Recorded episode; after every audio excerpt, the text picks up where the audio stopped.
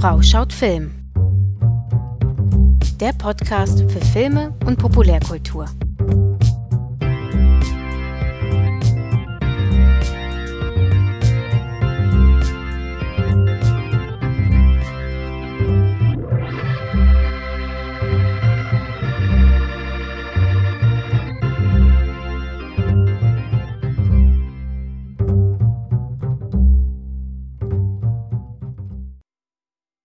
Ja, herzlich willkommen hier wieder bei Frau schaut Film.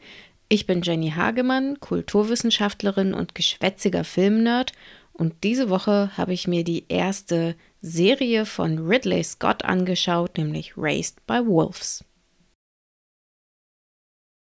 Um die Serie zu bewerten und einzuordnen, werde ich so ein bisschen eine Mischform ähm, heute machen. Also es ist keine reine Review, keine reine Bewertung, ob die Serie jetzt gut oder schlecht funktioniert hat, sondern um das verstehen zu können, muss man sich auch so ein bisschen damit beschäftigen. Einmal, was ist eigentlich das andere und das Monströse in der Serie? Also wovor sollen wir Angst haben? Und andererseits ist das eine Serie, die ganz stark mit ähm, religiösen Bezügen arbeitet. Und deswegen habe ich mir da so ein bisschen die äh, religionswissenschaftlichen Aspekte angeschaut. Und das sind so die Elemente, die da heute bei mir eine Rolle spielen werden. Fangen wir an mit dem, was Julia Kristeva das Objekt genannt hat. Das ist also das, wovor wir in einem Horrorfilm Angst haben. Es ist das Andersartige, das Abstoßende, das Ekelhafte. Und wie das so ist bei Ridley Scott, ist das die Mutter oder Mutterschaft, beziehungsweise noch weiter gefasst, äh, ungezähmte oder urtümliche Weiblichkeit, wie Barbara Creed äh, mal über den Horror in Alien geschrieben hat. Anders als in den 70ern und auch in den Fortführungen der Alien-Reihe in den 80ern, 90ern und jetzt auch in den 2010ern ist es allerdings nicht mehr so, dass wir einen reinen Body Horror haben. Also das war ja in den alten Filmen so, dass wir ähm, dieses Alien hatten, das so eine pervertierte Form von Fortpflanzung quasi äh, aufgezeigt hat, das auch ähm, für eine pervertierte Form von Sexualität quasi stand und das aus äh, den Menschen herausgebrochen ist und äh, so ist dieser Body Horror da entstanden. Der kehrt in dieser Serie quasi nur noch als Geist zurück.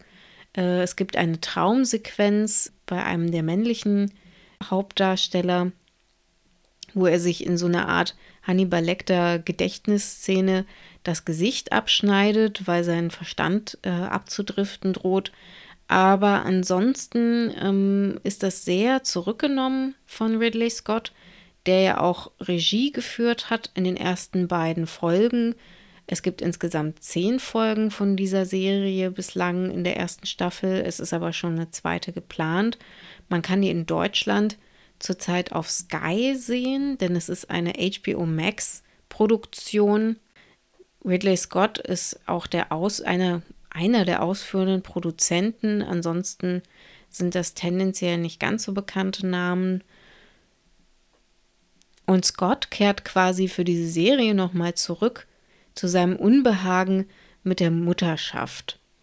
Denn es ist so, die Prämisse der Serie ist ja, dass die Erde in einem großen Krieg zerstört wurde und äh, als die Zerstörung quasi unausweichlich wird, wird so eine Art Mini-Arche losgeschickt mit zwei Androiden und ein paar Embryonen. Und diese Androiden sind darauf programmiert, auf dem Planeten Kepler 22b äh, die Menschheit quasi fortzuführen in einer neuen Siedlung. Passenderweise sehen diese Androiden auch aus wie ein Mann und eine Frau und die Frau hört auch auf den Namen Mutter. Allerdings, und das lernen wir relativ schnell, nicht nur, denn während Vater ein gutmütiger und äh, Wochenend-Daddy-artiger Dienstleistungsandroid ist, ist Mutter viel mehr als das. Sie ist äh, auch ein sogenannter Nekromant oder Necromancer, wie, äh, wie es im Original heißt. Und diese Nekromanten wurden im Großen Krieg eben eingesetzt, um äh, Menschen im großen Stil zu vernichten. Dass sie diese zerstörerischen Kräfte immer noch hat, das erfahren wir auch relativ schnell, weil dann eine größere Arche von Flüchtigen, die von der Erde quasi kommen, äh, bei Kepler 22b strandet und sie ähm, dann sofort quasi dahin geht und nahezu alle Menschen zerstört. Das kann sie innerhalb quasi eines Fingerschnipsens und sie tut das dann auch mit äh, einer sehr unmenschlichen Kälte, wodurch natürlich auch wieder so eine Veränderung stattfinden soll. Sie soll eben nicht als Mensch wahrgenommen werden. Und so entsteht quasi diese äh, Angst vor der Mutter. Dazu passt auch Mutters Aussehen, das quasi nicht äh, so dem ganz dem gängigen Schönheitsideal äh, einer Frau entspricht, sondern sie hat kurz geschorene rötliche Haare, wo man dann fast schon so ein paar ja, Hexenassoziationen quasi mit anbringen könnte, auch wenn das vielleicht ein bisschen viel reininterpretiert ist. Und auch ziehen die Androiden quasi keine menschlichen Kleidung an, sondern beide sind in so, in so Latexanzügen, ähm, wodurch ihre Andersartigkeit quasi immer deutlich ist. Die Hauptdarstellerin Amanda Collins, die macht das auch wirklich mit großer Bravour, ihren Körper auf immer wieder auf ungewohnte Arten zu bewegen, wo man einfach merkt, okay, das, das ist jetzt hier kein Mensch, auch wenn es wie einer aussieht und auch ihre Art auf äh, bestimmte Dinge, die die Kinder sagen, zu reagieren, wirken eher verstörend als fürsorglich.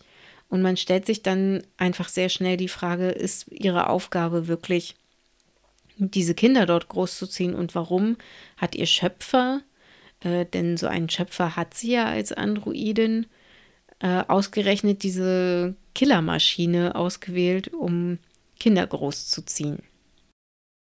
Eine schöne Ergänzung dazu ist Mary bzw. Sue. Das ist quasi die zweite Mutterfigur, die wir in der Serie haben. Und die Prämisse und ihre Charaktergrundlage ähm, ist eigentlich auch sehr spannend, denn Mary äh, und ihr Partner Caleb sind beide Atheisten, ähm, die in diesem großen Krieg kämpfen. Der Krieg findet zwischen Atheisten und sogenannten Mitraikern statt. Wie gesagt, zur Religion kommen wir aber gleich noch. Und die beiden töten quasi ein Mitraistenpaar und nehmen dann durch kosmetische Operationen deren Aussehen an, um eben auf dieser großen Arche, auf diesem Raumschiff die Erde verlassen zu können. Es sind eigentlich Überlebenskünstler. Als sie dann auf der Arche sind, lernen sie allerdings, dass sie äh, Eltern getötet haben und dass äh, der kleine Sohn Paul bereits auf dem Schiff auf sie wartet und sie müssen dann notgedrungen ähm, diese Elternrolle übernehmen. Und ich fand das super spannend und eine super interessante Idee.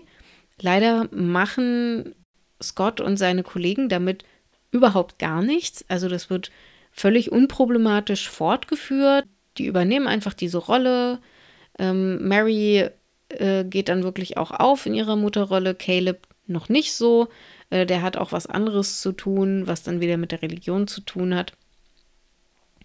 Aber dass die beiden quasi so, so einen moralischen inneren Konflikt haben, weil sie die Eltern dieses Jungen getötet haben, ja, das bleibt leider aus.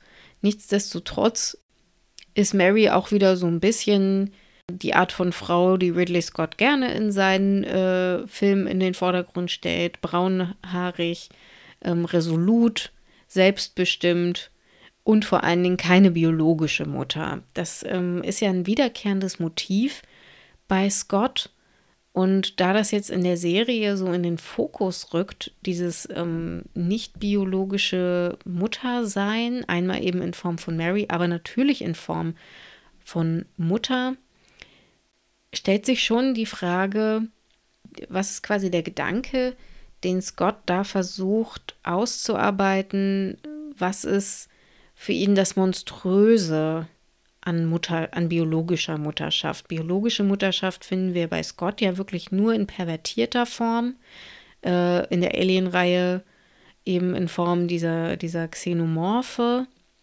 die in den menschlichen Körper eindringen. Wir erinnern uns an Prometheus, wo ähm, Nomi Rapace quasi dann so eine Art Kaiserschnitt durchführen muss, um, um ein Alien-Embryo aus ihrem Bauch rausschneiden zu können und dann zu fliehen. Ähm, so was ähnliches haben wir später dann auch nochmal bei Mutter. Auch in Mutter wächst zum Ende der Serie oder zum Ende der Staffel hin etwas Fremdartiges, was sie nicht versteht und was dort eigentlich auch nicht hingehört und was sich dann auch auf eine ja, nichtmenschliche Art Bahn bricht aus ihrem Körper. Und ich will diesen, diese Frage, die Scott da aufwirft, auch gar nicht beantworten. Ähm, aber um die Serie zu bewerten, muss man doch sagen, es ist halt wirklich auch kein neuer Gedanke, den er da entwickelt, diese monströse Mutterschaftsform. Und er, also er lässt sich ganz schlecht, ganz schwer fassen, finde ich. Also vor allen Dingen für mich als äh, ein Mensch, der potenziell irgendwie die biologischen Möglichkeiten hat, Mutter zu werden, stellt man sich halt irgendwann die Frage, Mensch, was hat denn der eigentlich ein Problem mit seiner Mutter gehabt? Also diese Mutter ist ja nicht nur unmenschlich im wahrsten Sinne des Wortes, sie ist auch übergriffig. Also ähm, die, diese Frage, welche, welche Mission sie eigentlich da verfolgt, die kommt nicht nur daher, dass sie auch noch diese kämpferischen Fähigkeiten hat, sondern die kommt auch daher, dass sie immer wieder übergriffig auf die Kinder einwirkt, äh, dass sie ja sogar ganze ähm, Raumschiffe zerstört, um zu verhindern, dass ihre Kinder mit anderen Menschen in Kontakt kommen. Und da weiß man dann nicht so genau, macht sie das jetzt, um die zu beschützen oder macht sie das, um die irgendwie abzukapseln und was ist da eigentlich, was steckt da eigentlich dahinter? Und also ich bin da nicht dahinter gekommen, was da irgendwie sein Problem ist und warum wir uns jetzt vor, äh, vor dem Kinderkriegen so gruseln sollen. Und wie das jetzt zum Beispiel auch bei so Filmen wie Species der Fall war, schwelgt die Kamera nämlich nichtsdestotrotz auf trotz dieser ganzen Veränderung äh, in Mutters Körperlichkeit. Also wie gesagt, die hat diesen diesen hautengen Anzug an und auch wenn sie ihre Form in diese Nekromantenform äh, wechselt, dann verändert sich ihr Aussehen und dann äh, ist das so eine Art von bronzener Nacktheit. Also sie ist im letzten Endes immer so quasi nackt und ähm, ist natürlich auch super schlank und davon kommt die Kamera nicht so richtig los. Und da habe ich mir schon die Frage gestellt, ist das jetzt äh, so eine Art Faszination am anderen, wo wir uns selber quasi auch irgendwie fragen sollen, hm, wir fürchten uns vor ihr, aber gleichzeitig ist sie irgendwie anziehend. Oder ist es nur so eine Art eklektische Inkonsequenz? Und dass ich mir diese Frage gestellt habe, das kommt daher, dass diese Serie total eklektisch ist, bis zu einem Punkt, wo man das Gefühl hat, es steht so ein kleines Schulkind vor einem und sagt, guck mal, was ich alles im Internet recherchiert habe. Und damit ähm, leite ich über zum zweiten Teil, nämlich ähm, zur Religion in der Serie. Dazu ist ganz wichtig zu wissen, dass dieser Krieg zwischen Atheisten und Gläubigen stattgefunden hat. Der hat die ganze Erde verschlungen. Das wird nicht so richtig gut erklärt. Die Serie tut sich allgemein schwer mit Erklärungen. Es geht da eher um so stilistische ähm, Bilder, ähm, was ich im Prinzip, was funktionieren kann. Also es kann total mysteriös und spannend sein, wenn eine Welt für einen Zuschauer nicht gleich komplett erklärt wird bis ins kleinste Detail. Aber warum jetzt die Erde komplett zerstört wurde, das hätte einen ja schon mal so ein bisschen interessiert.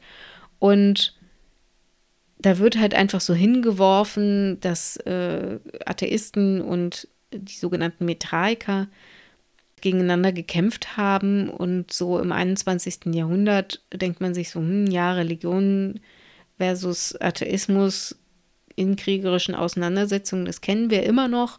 Aber das ist eigentlich nicht so, so präsent, dieses Thema, dass man jetzt sagen würde, Mensch, das ist ja total prophetisch und das also da wird keine aktuelle Situation, weiterentwickelt, die von sonderlicher Relevanz wäre.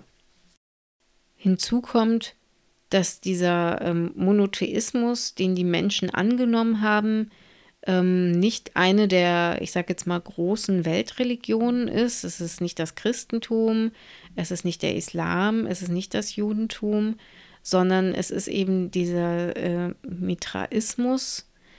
Und Mitraismus, das war ein populärer Glaube im antiken Rom, so ums vierte Jahrhundert rum. Und der war durchaus auch erstmal ein Konkurrent zum frühen Christentum. Wir wissen da aber im Prinzip nicht so richtig viel drüber, weil es da hauptsächlich Reliefs gibt, die erhalten sind. Wir wissen, wie gesagt, nur, wo er und wann er populär war. Und die, der Mitraismus in dieser Serie, der ist auch so, dass die Menschen da an Sol glauben, also auch nicht an Gott, sondern an Sol. Und Sol ist ja ähm, in anderen Religionen ein Sonnengott, also es ist der römische Sonnengott beziehungsweise die nordische Sonnengöttin. Und dieses römische Motiv, das kommt immer mal wieder. Das passt einerseits dazu, dass, obwohl sie halt äh, gläubig sind, diese mitraische Gesellschaft in der Serie sehr militärisch daherkommt. Das passt aber natürlich auch zum Titel der Serie, Raised by Wolves, denn wer war von Wölfen großgezogen worden? Romulus und Remus, die Gründer äh, Roms und äh, ja, wenn man so will, die Gründer ähm, der menschlichen Zivilisation, wie wir sie heute kennen. Ich denke, darauf will die Serie so ein bisschen hinaus. Entsprechend ähm, gibt es da auch so ein paar Namensverweise. Caleb heißt ja quasi der Atheist, der sein Gesicht verhindert und er nimmt eben die Identität von Marcus an, während Caleb eine Figur ähm, aus dem Alten Testament ist. Das ist nämlich ein Judäer, der beim Auszug äh, aus Ägypten quasi ähm, ein Wüstenkundschafter ist. Und das passt wiederum dazu, dass es ein Wüstenplanet ist. Markus ja so ein sehr populärer Name bei den Römern gewesen. Und er nimmt dann quasi so diese römische Identität an. Bei Sue bzw. Mary auch wieder Sue, der Name der Identität, die die Frau annimmt und Mary ihr ursprünglicher Name, haben wir auch wieder so ein Mischmasch. Also Mary, klar, Maria ist ja auch wieder eine Frau, die nicht auf biologische Weise schwanger geworden ist. Äh, Sue könnte man äh, ableiten von Shoshana und Shoshana ist auch wieder ein alttestamentarischer bzw. jüdischer Name. Aber da wird es so ein bisschen konfus. Ich glaube, da macht es auch keinen Sinn, da eine großartige Bedeutung reinzumessen. Wichtiger schien mir eigentlich diese, diese, ja, dieses Augenzwinkern, diese Fingerzeige zu diesem ganzen römischen Komplex.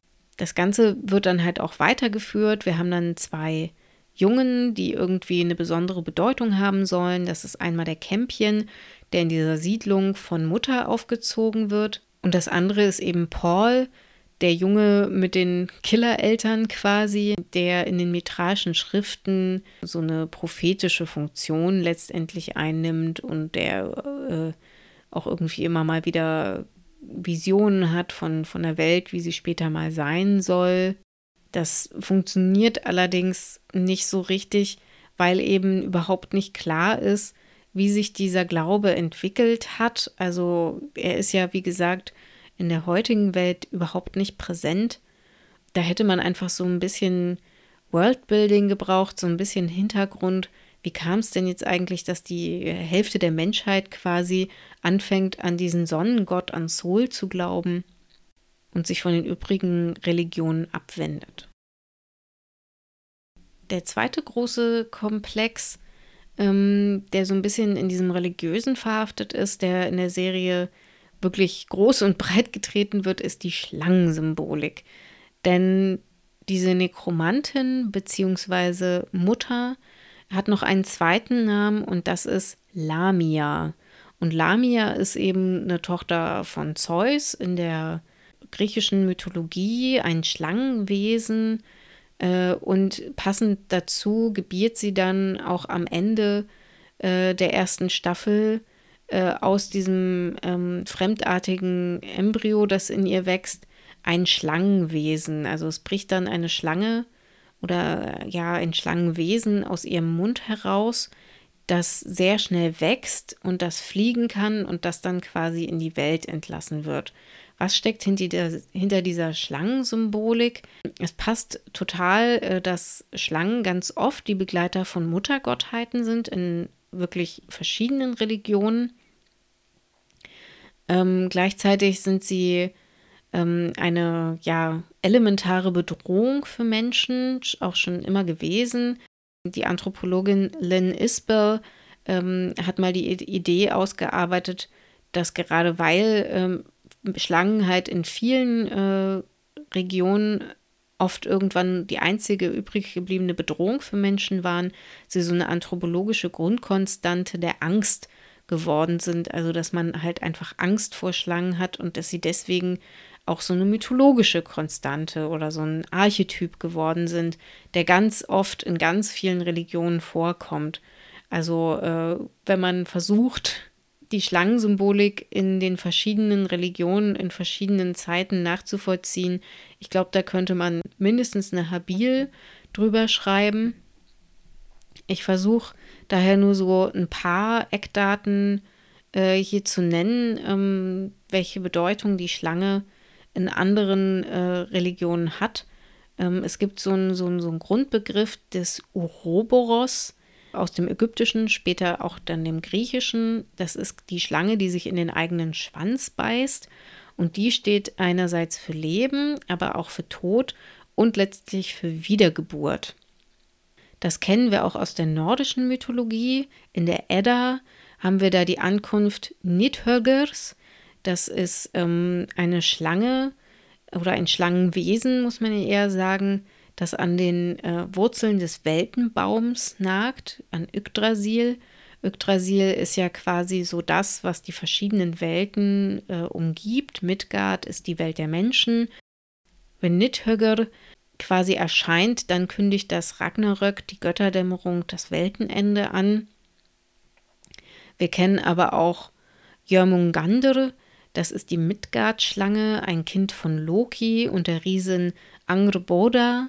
Und äh, Jomungandr ist quasi ähm, von Odin ins Weltenmeer geworfen worden, äh, weil er als Bedrohung wahrgenommen wurde. Und diese Schlange wächst und wächst und wächst immer weiter. Und irgendwann ist sie so groß, dass sie Midgard, also die Menschenwelt, umschließt und sich auch wieder in den eigenen Schwanz beißt. Die ist also auch so ein Ouroboros. Wenn es also dazu kommt, dass sie ihren Schwanz freilässt, auch das ist dann wieder so ein Zeichen von Ragnarök. Und ich denke, das war auch so eine Symbolik, ähm, mit der die Filme bzw. Serienmacher bei Raised by Wolves spielen wollten. Diese monströse Schlange, die immer weiter wächst, dass die ein großes nahendes Unheil ankündigt.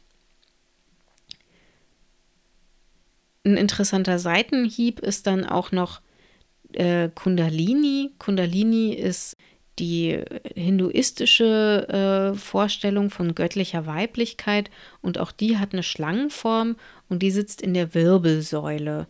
Also das sind alles so Anleihen, kleine Versatzstücke, auf der diese Bildsprache der Serie und die Mythologie der Serie beruht.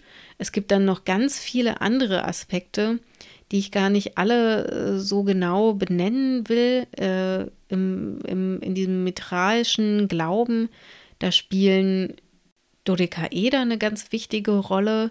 Es taucht dann auch ein riesiger Dodekaeder auf diesem Planeten auf. Und in der Esoterik kennt man Dodekaeder eben als Zeichen des göttlichen Lichts und des Universums beziehungsweise der heiligen Geometrien und des göttlichen Körpers. Also da sind wir wieder bei diesem, was ich meine mit, äh, guck mal, was ich recherchiert habe. Alles in dieser Serie hat eine Bedeutung von den einzelnen Namen der Figuren äh, über die Bilder, die da verwendet werden. Und so bekommt irgendwie nichts so richtig eine Bedeutung. Denn wenn man jetzt versuchen würde, über diese aller, allererste Bedeutungsebene hinauszukommen, dann wird es ganz, ganz schwierig. Die Serie badet quasi in so mythologischer Vielfalt. und, und Vieldeutigkeit und wirft ganz viele Mysterien auf, die uns irgendwie spannend bei der Sache halten sollen. Aber da steckt einfach überhaupt nichts dahinter, nichts Erkennbares zumindest im Moment. Und ich finde, wenn, wenn es zehn Folgen gibt und man quasi im Laufe so einer Staffel eine Serie auch irgendwie spannend genug finden soll, um sie weiterzuschauen und man versucht, Zuschauer wirklich äh, einzubeziehen in diese Welt, die man da entwirft, dann scheitert die Serie da letztlich an ihrer eigenen Überbordung. Und so bleibt man als Zuschauerin zurück und fragt sich, ja, okay, aber warum? Also, ich muss dazu sagen, diese ganzen Bedeutungsebenen ähm, mit dem Schlangenwesen und äh, mit der Religion und so, das kann man innerhalb äh, einer überschaubaren Zeit nur mit Hilfe von Wikipedia recherchieren und das markiert sozusagen so die Tiefe, in die es da hineingeht. Es wäre vielleicht auch alles nicht so schlimm, wenn die Serie ansonsten glaubwürdige Charaktere entwickeln würde, aber abgesehen von ähm, Mutter und wie gesagt diesen beiden Atheisten, die dann sich in diesem neuen Glaubenssystem zurechtfinden müssen, gibt es leider überhaupt keine interessanten Charaktere und selbst die, die interessant sind, sind einfach nicht gut erzählt. Also man erfährt zu wenig über Mary und Caleb. Man erfährt ähm, auch nichts über, über die Kinder, die dort in der Serie auftauchen. Diese Kinder verhalten sich auch überhaupt nicht wie Kinder. Die Dialoge sind wirklich schwer zu ertragen, teilweise. Und äh, man atmet dann immer so richtig auf, wenn es wieder eine toll inszenierte Sequenz mit ganz tollen Bildern äh, von, von Mutter gibt. Also Fazit, man bleibt mit einem großen Fragezeichen zurück. Und es ist äh, nicht unbedingt ein gutes Fragezeichen. Es gibt ja durchaus auch Serien, die nicht alles erklären und die einen so ein bisschen zurücklassen mit Fragen, die einen aber weiterbringen, weil man sich diese Fragen stellt. Und das ist hier aber nicht der Fall, weil es eben nicht um, um, um Menschen geht, sondern es geht um, um diese Inhalte und die sind aber so abstrus und völlig ähm, ziellos eklektisch zusammengesammelt. Hinzu kommt diese zweifelhafte Veranderung von biologischer Mutterschaft, äh, wo man auch wieder nur mit dem Fragezeichen zurückbleibt, oder ich zumindest, was ist denn jetzt eigentlich so schlimm daran, ein Kind zu kriegen? Zumindest aus der Sicht eines Mannes, denn wir haben es ja mit einer männergemachten Serie zu tun. Und so kann man sich jetzt noch irgendwie fragen, wie geht es denn weiter in der nächsten Staffel? Wird es da irgendwie besser? Ich fürchte aber nicht. Und deshalb schließe ich meine Review, Schrägstrich, mein Essay damit, dass wenn ihr nicht sowieso ein Sky-Abo habt und euch nicht sowieso einen großen Ridley Scott-Fan nennt, dann muss man sich diese Serie, glaube ich, nicht anschauen.